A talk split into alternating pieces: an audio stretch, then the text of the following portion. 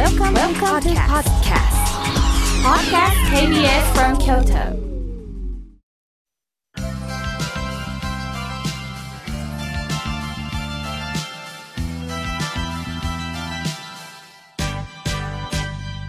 心が笑顔になるには栄養剤が必要です。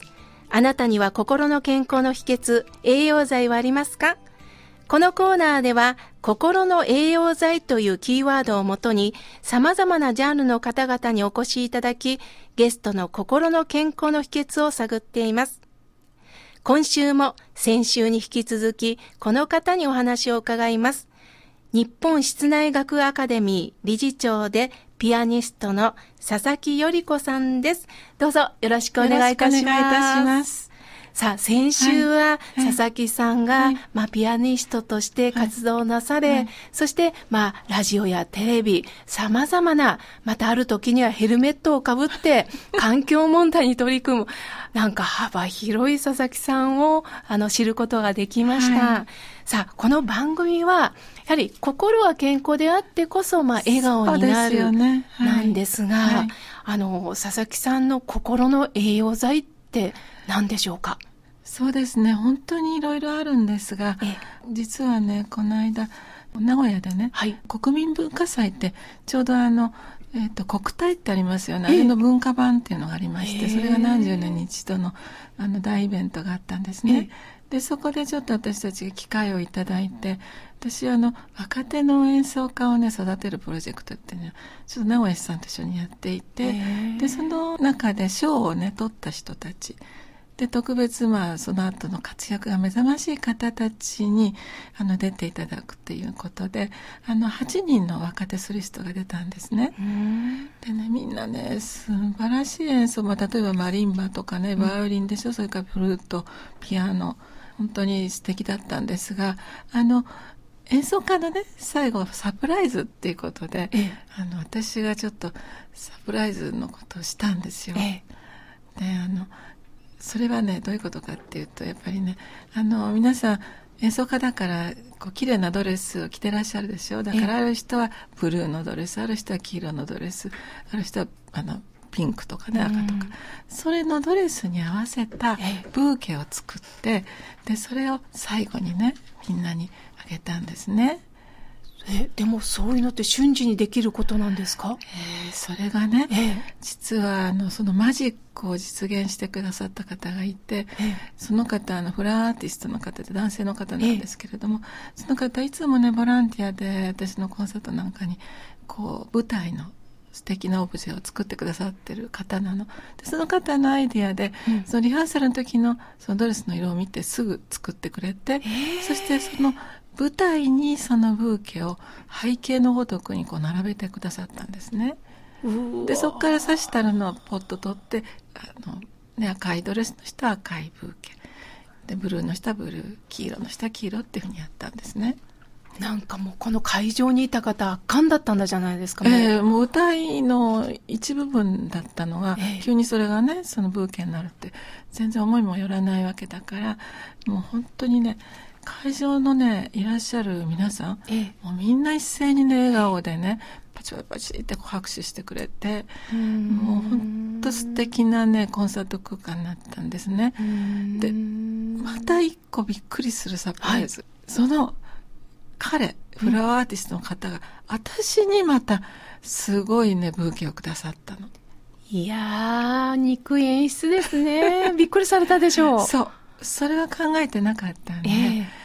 いやこんなことまで考えてくれてたんだっていうのでさらに私も笑顔がいっぱいになって佐々木さんにもプレゼントしてくださった。そうなんですよ、それでね私ねこれこそ、まあ、心の栄養っていうんですか？もう幸せいっぱいでしたね。本当ですね、それぞれのプロが融合してだけどその人の気持ちがそこにポンと入った時は本当にニコって笑った瞬間なんでしょうね、笑顔がいっぱいでしたね、え。ー、でまた佐々木さんもそういった若手を育てようというお気持ちがまた皆さんにどんどん伝わっていくんでしょうね、そうですね。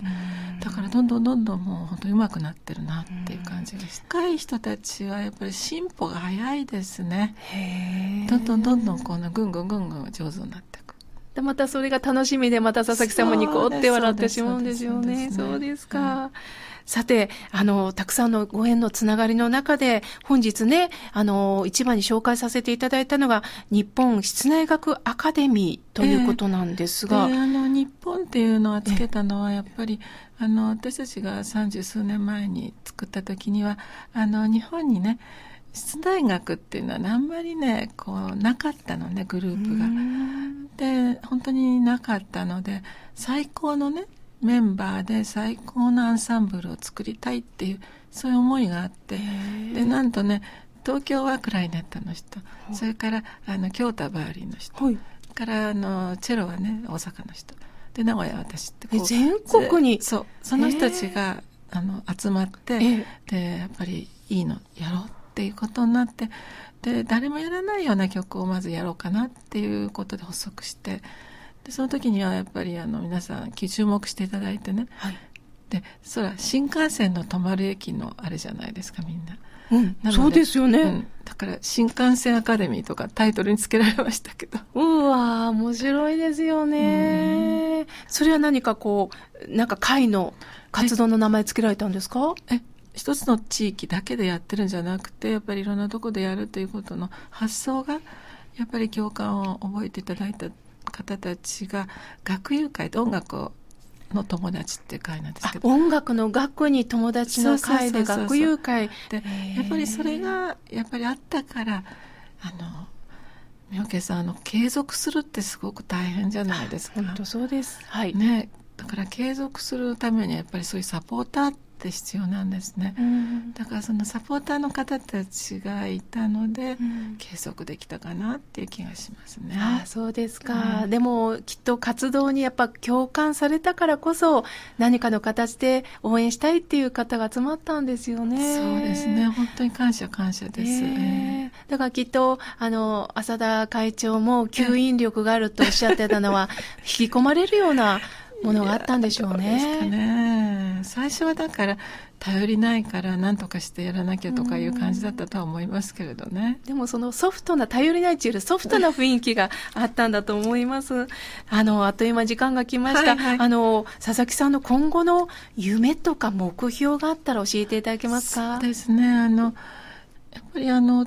前は5年先、10年先と思いましたけど、今はね、1年ごと、1年ごとの目標を立てて、で何人が起きてもまあ大丈夫っていうような体力をまあつけていくことが大事かなって、うん、まあだから差し当たって、まあ、すぐなんですけどね。来月1月30日にね、はい、あの佐々木よりか &N 教メンバーシリーズの中で、夜会コンサート「望郷の調べ」っていうのまあ、コンサート。これは誰もねまだ日本で演奏したことない曲に挑戦して、これをまずね成功させることが近々の目標かな。そうですか。じゃあ最後になりましたが、佐々木さんからラジオをお聞きの皆さんにメッセージをいただきたいと思いました。あの、心が笑顔になるっていうね、まあ、こんな素敵な番組に出演できたことがね、とっても嬉しいのね。そしてまたね、素敵な方、本当に河村明慶さんとの対談っていうのは、またこれからも心の営業っていうか、それを受けて、もう感謝でね、いっぱいでございます。いやその優しさがじーんと今伝わってきました。それがもう佐々木さんの、あの、音になって表現されてるんですね。本当にね、ありがとうございました、もう。これから名古屋と京都と、はい、こう、お互い通じ合うね、なんか番組作りをしていきたいですよね。そうですね。ぜひ。はい。ありがとうございました。ありがとうございました。え本日は日本室内学アカデミー理事長でピアニストの佐々木より子さんにお越しいただきました。ありがとうございました。ありがとうございました。